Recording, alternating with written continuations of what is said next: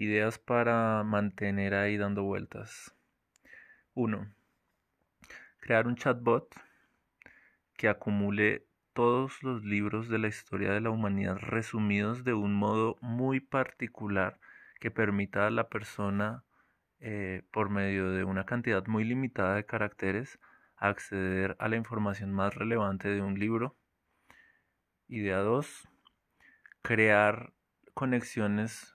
Tengo que ver si puedo hacer eso por Dialogflow o cómo hago para conectar el API con WhatsApp y bueno, distintas plataformas. Puede ser también la de Instagram, Telegram eh, y otras eh, aplicaciones de comunicación, de mensajería, de tal modo que la gente pueda acceder al mismo chat GPT con unas restricciones y unas características muy específicas que lo hagan parecer una persona con la que se está conversando, pero directamente desde la aplicación de preferencia y eh, con algún cobro mensual para eh, financiar el, el, gasto de tokens de ChatGPT.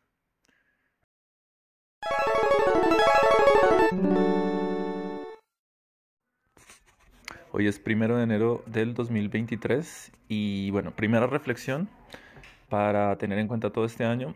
Todas las acciones deben quedar consignadas en el calendario dinámico. Si considero que algo es importante para hacerse, debe quedar registrado en el calendario de tal modo que cuando llegue la fecha o cuando defina yo una fecha en particular, pueda observarla y pasarla a mi calendario diario.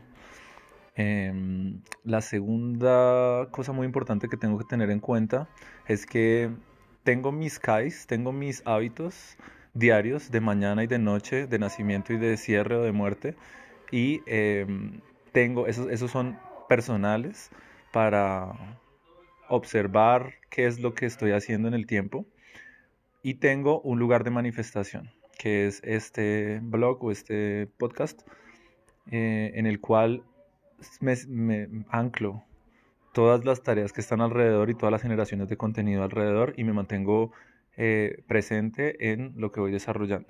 De tal modo que em, la única obligación de generación de contenido hacia afuera es este podcast y de ahí se irá viendo la relevancia de generar otros contenidos para otros lugares, pero no voy a hacer un contenido diario obligatorio para TikTok, sino que voy a hacer un contenido diario acá que se desarrollará por medio del primer hábito eh, y hago mi planeación del día y basado en esa planeación del día empiezo a hacer grabaciones sobre mis reflexiones. Cuando llega el fin del día el hábito de la noche, eh, cierro todas esas grabaciones, las escucho y publico. Algunas veces publicaré a las 2, 3, 4, 5, 6 de la mañana, entonces pues igual corresponderán al día anterior, pero la idea es que mantenga esa frecuencia, esa continuidad y pueda estar observando y escuchando todo el tiempo eh, lo que voy haciendo. No hay una obligación de que una grabación sea una cantidad de tiempo mínima o una cantidad de tiempo máxima.